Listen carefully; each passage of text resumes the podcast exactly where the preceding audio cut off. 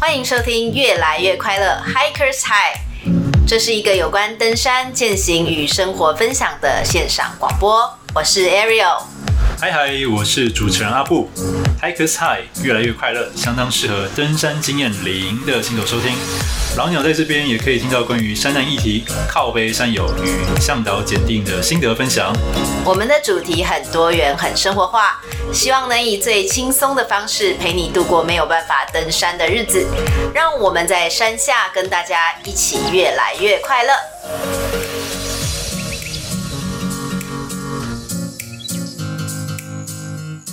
好，因为现在是疫情期间呐、所以说我们真的是邀请那个来宾，也都要特别跟来宾说要装这个远端录音的软体，所以说造成了我们一些不便呐、不过没关系，我们今天还是非常荣幸可以邀请到山峰户外，算是执行长吗？可以这么说吗？Mountainholic 山峰户外的魏战神魏泰玉，那请泰玉跟我们听众打个招呼吧。Hello，大家好，我是泰玉。哎，阿布，你刚刚有说泰玉是叫做战神，为什么是叫战神啊？你不知道，真的假的？你在做节目效果吗？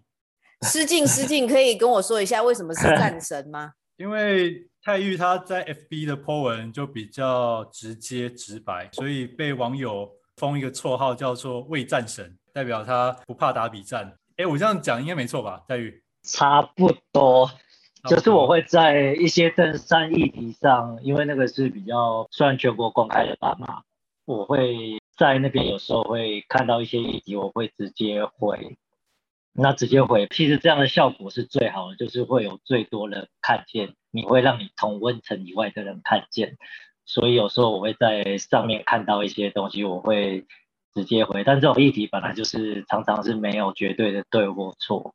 那一定会有另外一方的人可能会跟你开战嘛？你会需要在上面多聊些什么，让大家彼此知道想法。有些人可能会看到这些东西，会产生不同的想法，然后甚至可能接受，所以就常常会在上面站。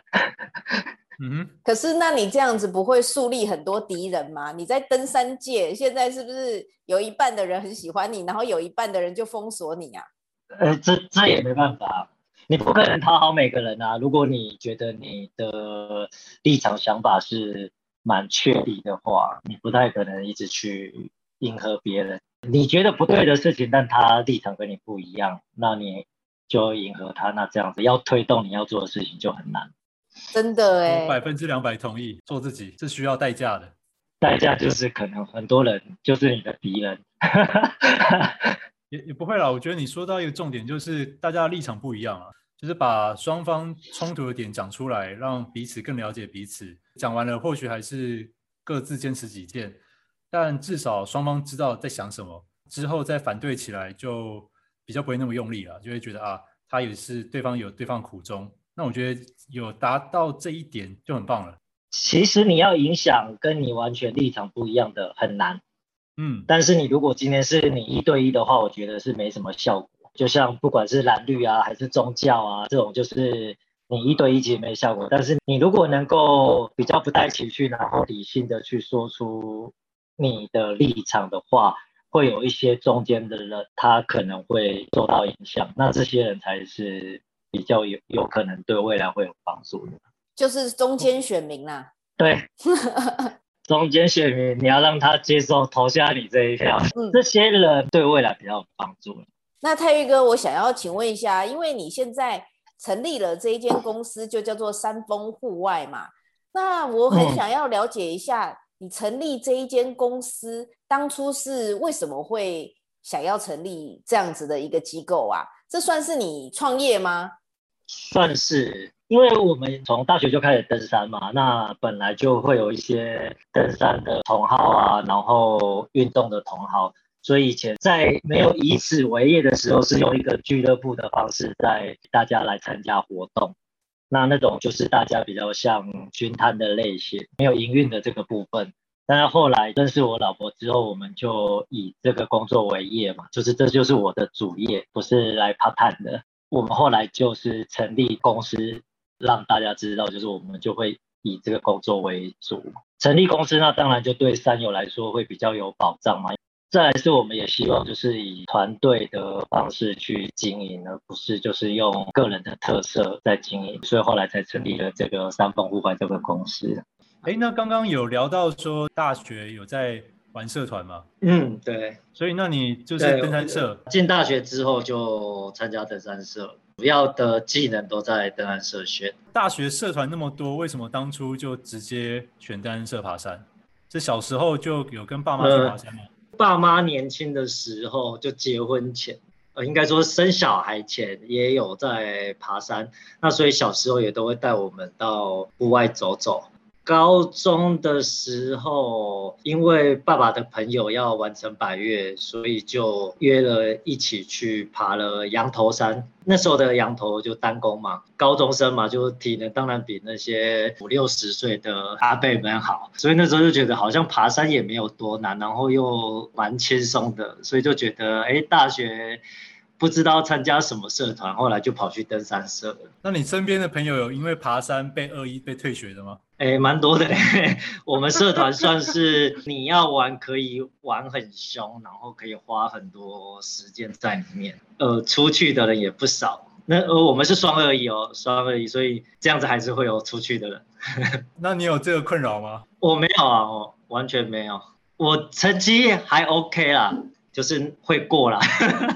刚刚那个泰玉哥，你有讲到说这一间公司是你跟你太太一起成立起来的哦。你们是大学毕业之后就立刻成立这一间公司了吗？哎，也也不是，也不是。我们认识快十年，我们是不同大学，我们不是在大学单身认识的，我们是后来才认识的。那这中间我们就是各做各的工作嘛，所以是后来工作转职之后，我就觉得我想做这个工作，所以就开始自己先做。然后中间遇到他，然后我们才换成公司经营这样子。是你们是不同的大学，不同学校，怎么会在在我们在一次的溯溪活动遇到？我们第一次见面是在溯溪活动啊，认识之后就 后来后来就开始交往嘛，然后交往他那时候也是工作空档。我已经在做这个工作了，后来才讨论一下，就是那他也有意愿想做这样的工作，所以才成立三峰户外，然后才以这个工作为主。三峰户外现在已经有多少年了啊？八年，我做这个工作十二年，十二年。那这样子，泰玉哥，你们现在做了这么久，你从一开始就是想导吗？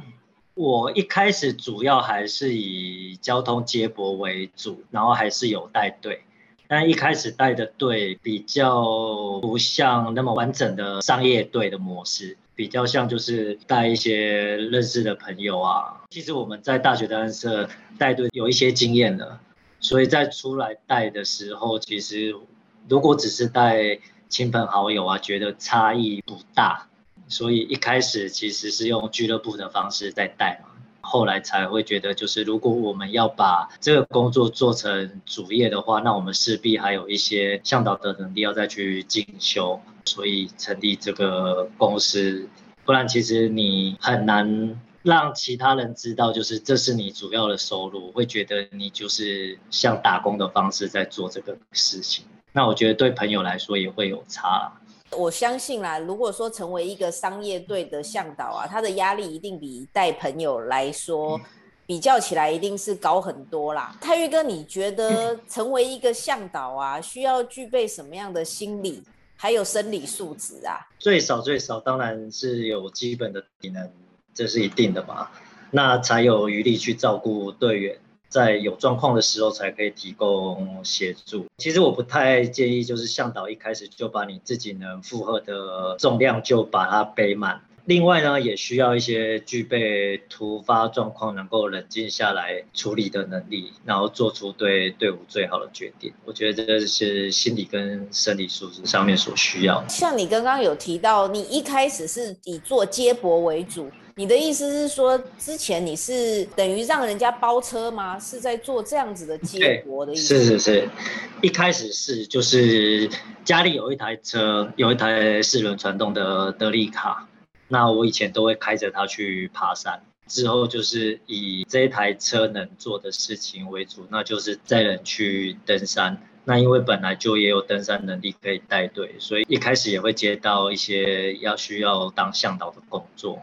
哦，所以说那那个时候就是。包车把所有的登山客带到登山口之后，你就下车，然后跟着大家一起爬吗？就同时也成为一个向导这样子。呃，有的时候我只有纯接驳，就是载完就离开，他下山我再来接。有的时候我会有时间，所以我不见得会回家，所以有时候我会跟上去走走，就是我走我自己的啊。有时候会跟队伍一起走。有的时候是他们会需要向导，所以同时间我就会接到包车跟向导的工作。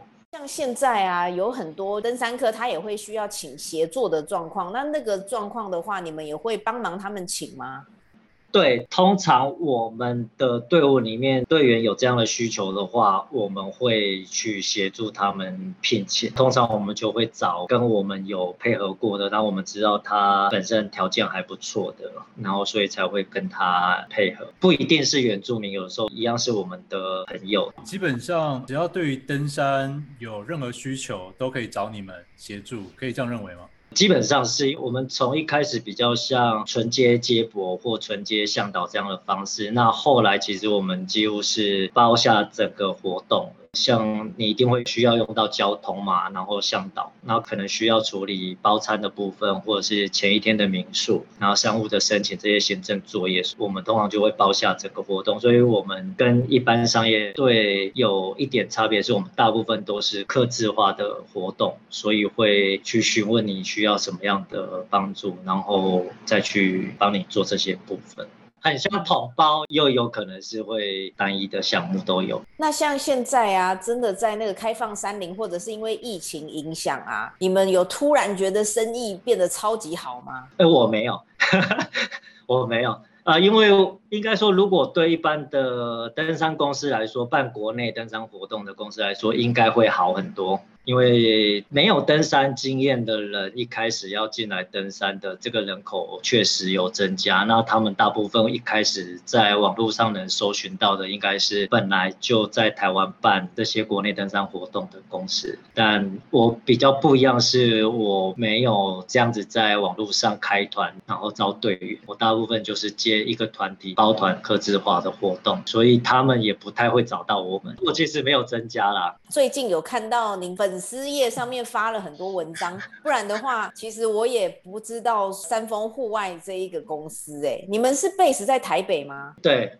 我们在在新北，其实可能也许五六年前，可能我们还比较会接到一些国内团的活动，有在经营这一块。但是其实后来慢慢的，大家的选择变多，那我们的主要的方向也没有在这里，所以我们大部分呢，我接的大部分是香港来台湾登山的山友，香港来台湾登山的，对，然后跟我们大概这几年都有出国登山嘛。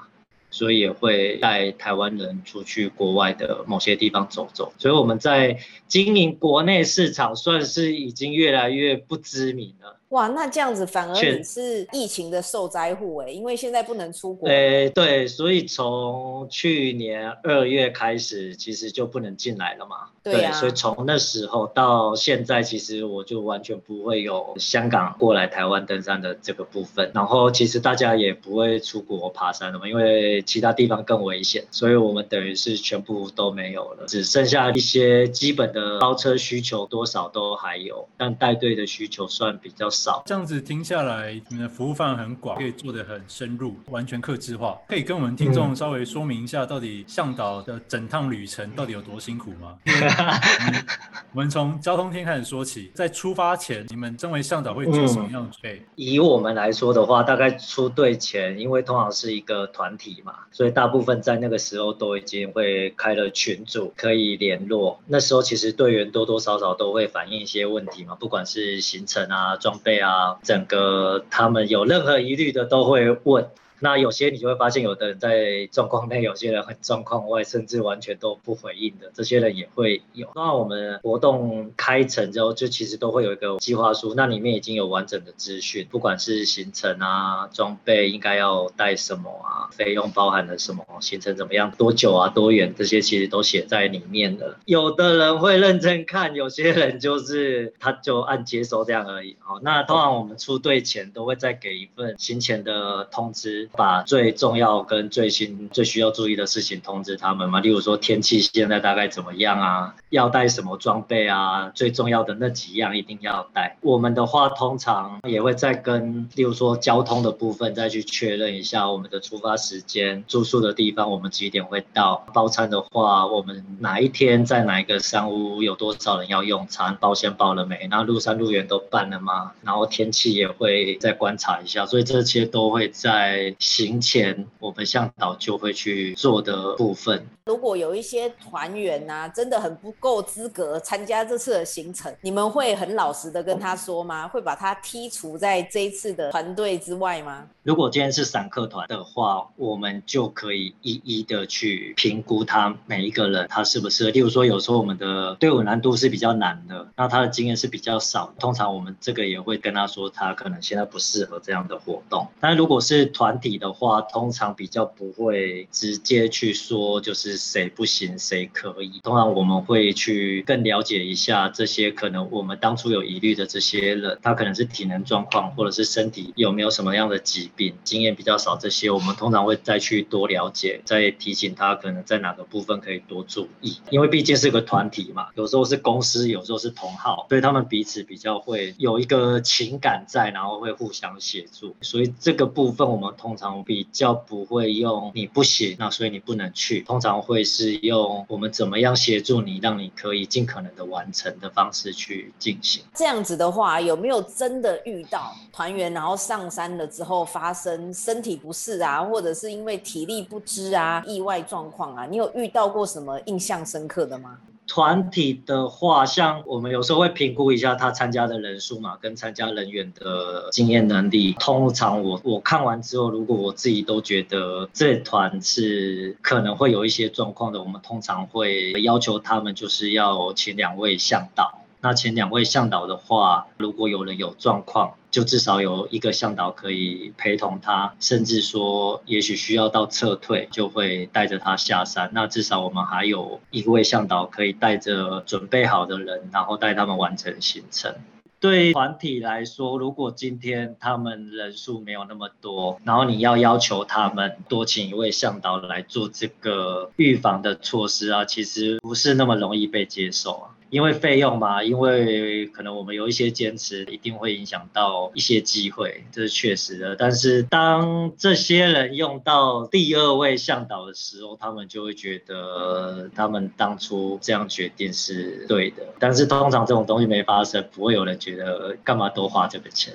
再把它拉回到向导那天，嗯嗯、那你刚刚前面提到说交通天有做很多的准备，有行前教育，然后队员装备的问题啊，嗯、你们都要去做回复。前面拉里拉扎很多杂事都做完了，等到交通当天第一轮已经要出发了，那你们向导最主要的工作是什么？然后另外就是最常在交通天遇到的意外是什么？这个部分比较特别，是因为我自己本身也有负责交通的部分，所以我本来对交通这部分会比较敏感一点，会比较在意。不管我今天是不是自己开车，那通常我在那天我也会看一下路况，尤其是如果是下雨，就是这几天都有在下雨，或当天也下雨的话，我通常也会查一下是不是路况有问题。例如说像台七甲就比较容易崩塌嘛，之前的苏花也会有这样的问题，所以这些我们都会先查一下。看是不是往登山口的路上会有状况，例如说像去玉山好了，我们之前就遇过，从南投上去的路瘫掉了，你要从。阿里山上去，这个东西如果你没有先查的话，很有可能是到了才知道。但是你如果事前有先查的话，你可能就可以先跟司机说，我们要改从阿里山上去。通常其实司机也会做这个工作，但不见得每一个都会，所以通常我们自己还是会去注意一下，然后也会通知民宿，例如说我们几点会到，所以他们就会等嘛，他们也比较好准备。出发当天也会有人记错时间的，记错地点的都会有哦，尤其是你比较常在。某个地方集合，但是这次突然改了一个地方，有的人可能就会跑错地方，时间也会有人记错。比如说我刚刚说，因为我们都有开群组了，所以通常大家如果有人会晚到，会先说。但是如果是一般的商业队，通常向导不见得会在之前就有联络方式，所以都是呃时间到了没看到人，再开始打电话问啊，然后还要多久啊什么的，尤其是下班时间，例如说晚上出发的。还有那种凌晨很早要去单工的，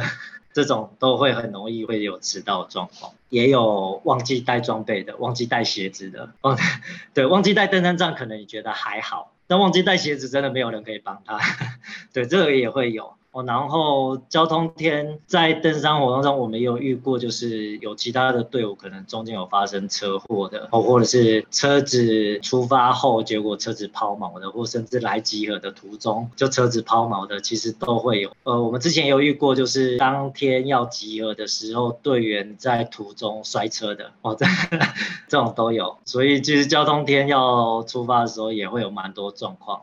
你刚刚有提到很长是记错地点，等多少时间以内你不会加收他们超时费？因为我这样听起来就是你们会遇到很多意外，处理意外就需要时间，但时间对于大家来讲，如果你是做职业的，花的时间越多，理论上收费就会越多。但就我所知啦，很长像我自己的队伍也会发生类似的状况。出发 delay，然后可能一两个小时，司机大哥还会说啊，好了好了，就配合我们。但我也相信一定有那种 delay 超过两三个小时以上的。那如果那种很夸张的状态，以你们来讲，你们会跟他们加收加班费或者是夜间行驶的费用吗？你说包车的部分吗？包车的部分，包车部分，据我所知，如果我们今天是专门在跑登山的司机，通常比较不会有这样的动作。就是直接跟你说，啊，超过一个小时我们要加收多少钱哦。通常比较不会这样，但是通常你也知道，这种东西就是因为你跟司机约的时间，等于说他要抓一些前置的时间嘛。例如说来的时间，他用餐的时间，他休息的时间，其实都都会影响。你不会知道，就是这个司机他前面到底做了什么事情，然后他要跑你这个工作，他要准备了什么哦。例如说，你如果是七点半才要出发，那对我来说就是，哎，我可以在家好好吃个饭再出门，然后。下午可以好好睡觉。那你如果今天约个六点就要出门，可能我会要提早出发，然后下班时间会塞车，然后我可能要在外面想办法自己解决一餐，都会有影响。那你如果再约更早，可能我们下午的休息时间可能要提早之类的，都会有影响。所以，我们当然会希望就是，哎，你跟我们约的时间，然后我们准时到，甚至提早到一些，然后等你，然后你们也同时出发。因为通常你晚上出发的这种，就是会可能到离登山口比较近的地方去住宿嘛。那早一点休息，对大家也都是好的。那你如果一直在那个地方一直在等待，不管是对我们或者是其他队员来说，其实都会觉得在浪费时间，那休息时间会变少。我们通常因为接的可能是，例如说包车，可能他们一团本来就认识，或者说是我们自己的活动也都是一团认识，所以那个不爽的情绪会少一点，可能就是亏一下或者是念一下这样子。对，但是你如果是一般的散客团这样的活动啊，其实不见得每个人都愿意，因为有些人可能甚至还跟公司请假了一个小时、两个小时，先提早离开，然后准时来集合。那有些人可能不能请或不想请，所以他就是会习惯性的给你晚到个半个小时啊，然后他觉得应该没关系，对。但通常这个部分其实主要我觉得还是会在那个包车的人跟领队，那他怎么去跟他的队员做这个说明，因为我们也遇过，就是有的人他要晚一个小时才能到，那跟领队就说那就不好意思，他就等于说他放弃他自己的权利，对。那有的人当然就愿意等，他愿意等，我们也当然就只能。只能继续陪着等，对，那所以也通常没有加收费用。但是我自己觉得这个部分应该是有改善的空间啊，不然其实大家都会觉得别人的时间都不是时间。对吧？你一个人迟到，其实全车的人每个人都是在多等，都会有差。目前竞争也真的很激烈耶，我自己有发现这个市场上啊，越来越多在做接驳的公司，不管是个人或者旅行社等等，连计程车小黄好像都也开始做接驳。我之前啊，其实有看过泰玉哥写了一篇文章，叫做《前往登山口哪个方式适合你》，对。那其实你里面呢就有提到说，其实现在爬山有很多种方式，就是对消费者而言啦，因为刚刚泰玉哥是比较站在业者的方式在解释这一些乘车方式嘛。那对于消费者来说，其实就是有几个办法，第一个就是自行开车嘛，那再来就是共乘，刚刚也有提到，然后还有就是包车。或者是共乘包车，刚刚泰玉哥提到，现在争议最大的就是这种共乘包车是比较麻烦，是不是？是这部分我们观察到的大部分就是有一群散客，然后他可能没有交通工具或不想开，可是是他有交通需求，但是他又没办法自己包一台车，所以可能会约一个，例如说我们今天要前往哪里爬山，例如说一个月后我们要去爬雪山，然后什么时间要出发，然后大家可能是各自申请，然后可是我们。大家申请到的话，我们就会包这个车去这个活动。可是大家可能彼此一开始就不认识，然后速度也不会一样，甚至也没有打算就要走在一起。所以这个通常后面会衍生很多问题啊，例如说会等很久啊，没有到啊，种种之类的，大家会愿不愿意体谅？我觉得就很难说了。刚刚这样听，觉得其实对驾驶司机大哥来讲有点蛮不公平的。如果我们经常在一般公司上班一个小时就一一个小时的加班费，今天如果有队员迟到两个小时，或者是要记错地点，你要额外再去开往别的地方去接，我自己会认为啦。当然为了招募更多的客人，所以你们可能不会提出说加收费用。但如果有在听我们节目的听众啊，我会建议说，如果真的队伍上有造成司机大哥驾驶额外的困扰，比如说有人大迟到，或者是整个记错地点，然后你还要去多跑个四五十公里去接人，在这种情况下，身为这个队伍的领队，可能跟私底下跟队员讨论一下，我认为是应该要给司机大哥另外包一个小红包。然后来让司机大哥心情上会比较舒服一点，不然的话，我觉得只是单方面的让司机大哥去配合队伍，我认为这是一个不公平的一个状态了。那我也可以体会说，大家其实都很注重价钱，但对我来说啦，登山我有配合的一个司机，那他的收费可能会比较贵一些，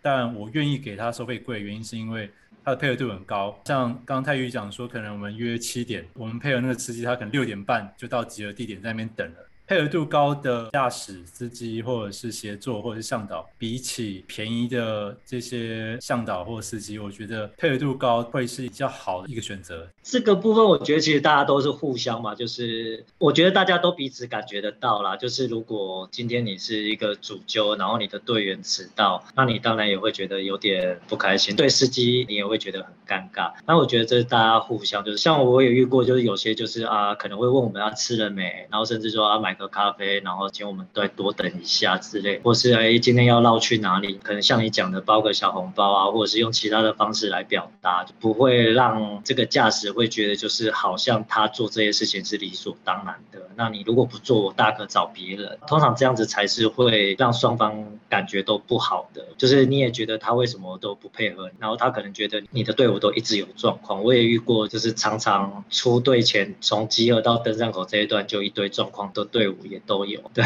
不管是休息啊，然后要买东西啊，要上厕所啊，这种种他们都可以有一些状况，对，那这些也会遇到。那我觉得就是大家彼此互相一下，但是有很多人会觉得就是反正我跟你定的就是，比如说从台北到雪山登山口这一段的路花多少时间，其实他没有在在意，他就觉得这就是一个商品，一个服务。所以他不会觉得就是他前面多花你一个小时啊会怎么样，或者是下山让你多等个两个小时，他也觉得无所谓。他们会这样觉得，因为他们可能不觉得别人的时间是时间，常常会有这样的状况。那我觉得你刚刚说的那个呼吁的部分，我觉得还不错啦。就是其实这样子的话，会对这个产业会有个正向的循环。因为其实你搭计程车到某个地方，然后你可能去办个事情没多久，然后你马上就要转往下一个地方，你请司机等，有时候他其实也可能会照跳表嘛，也有可能会有个等待的费用。对，那我觉得其实这都是差不多的。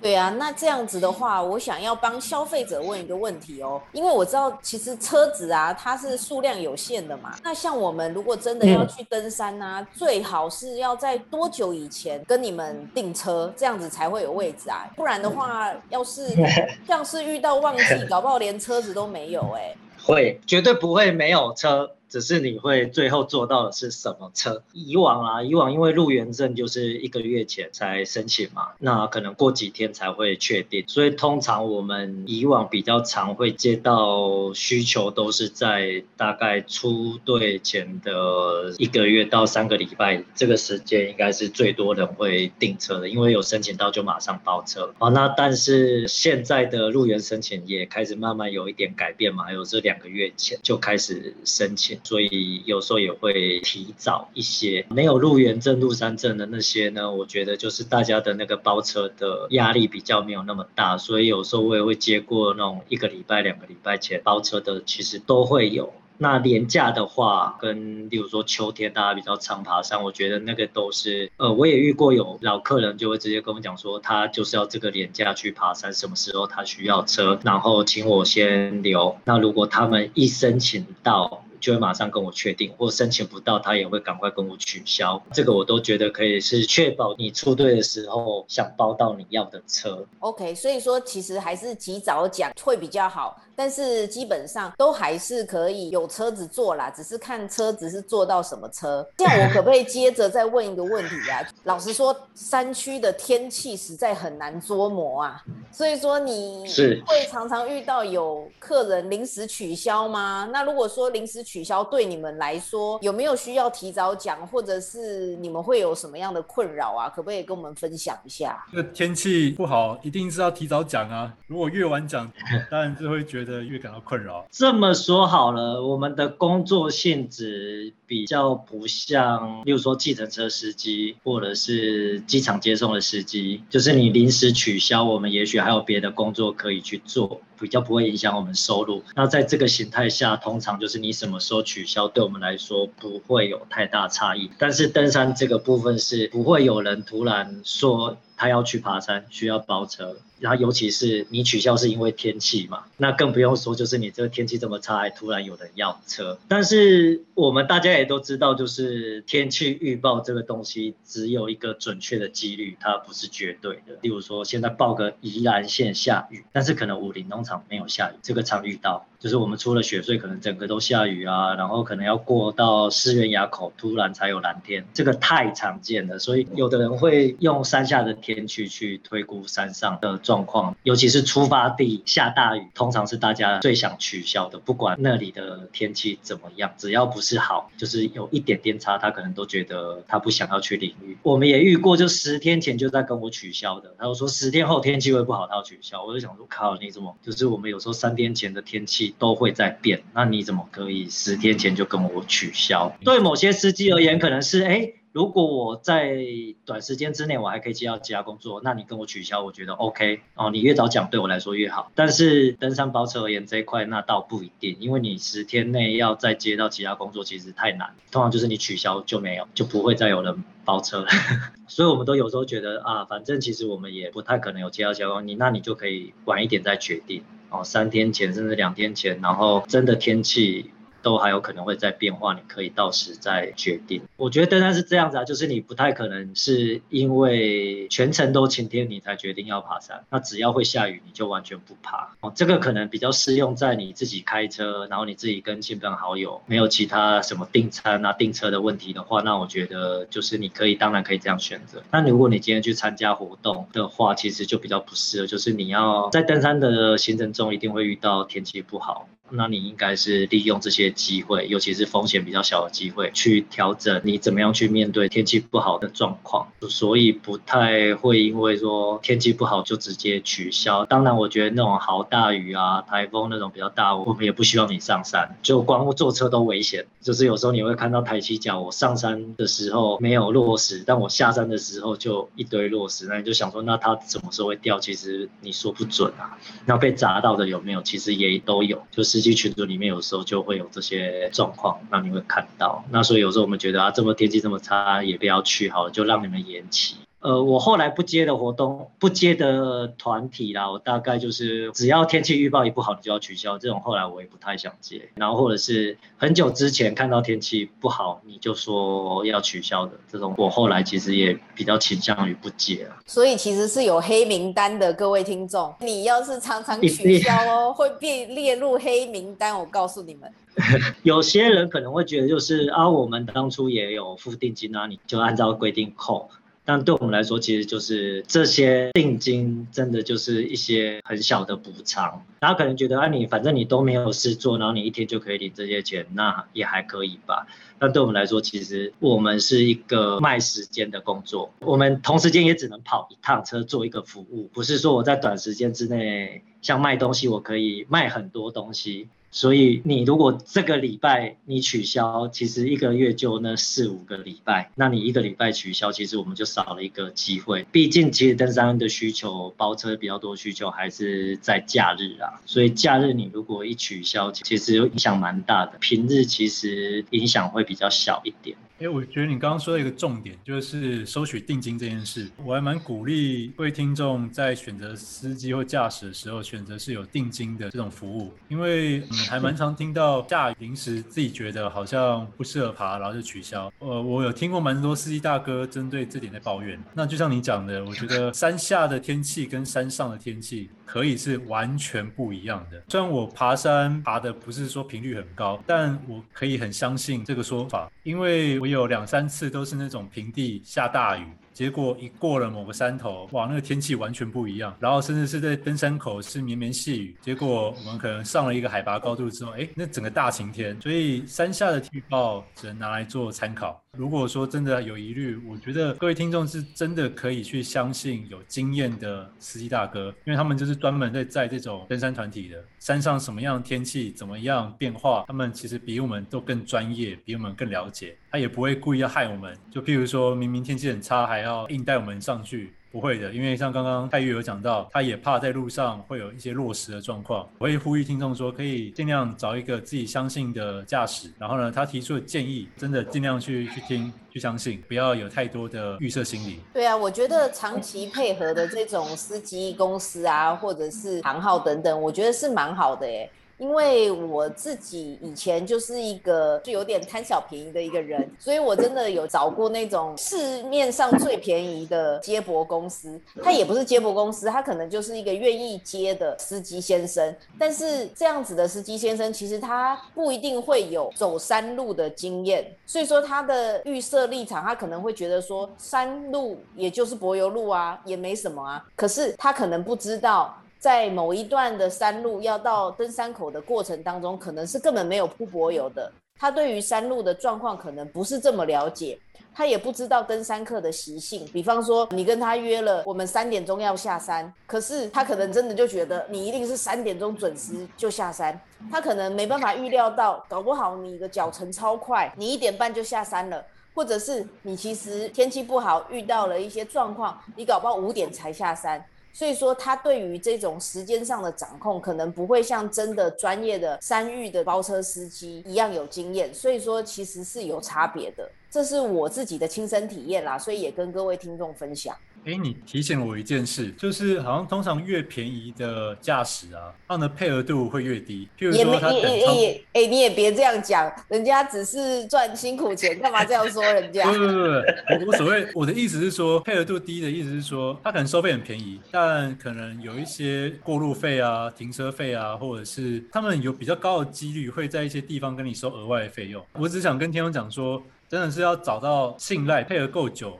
信赖度够高的驾驶，不要贪小便宜，总是以价格做导向。因为以价格做导向，像我就遇过，就是我们好像让那个司机下单的时间让他等了两个小时，他就有跟我们加收两个小时的等待费用。他有这样讲出来，我觉得也 OK。因为那个驾驶不是我找的，也的确啊，让他等，该付的就付。但这样子付下来，感觉当初可能省个五百块，那那个超时费一付，其实就跟我们找我认识的驾驶这样算一算，就差不了多少。因为跟我认识的那个司机，可能让他等两三个小时，在不是故意的情况下，让他不小心等两三个小时，他可能也不介意。所以就是呼吁听众。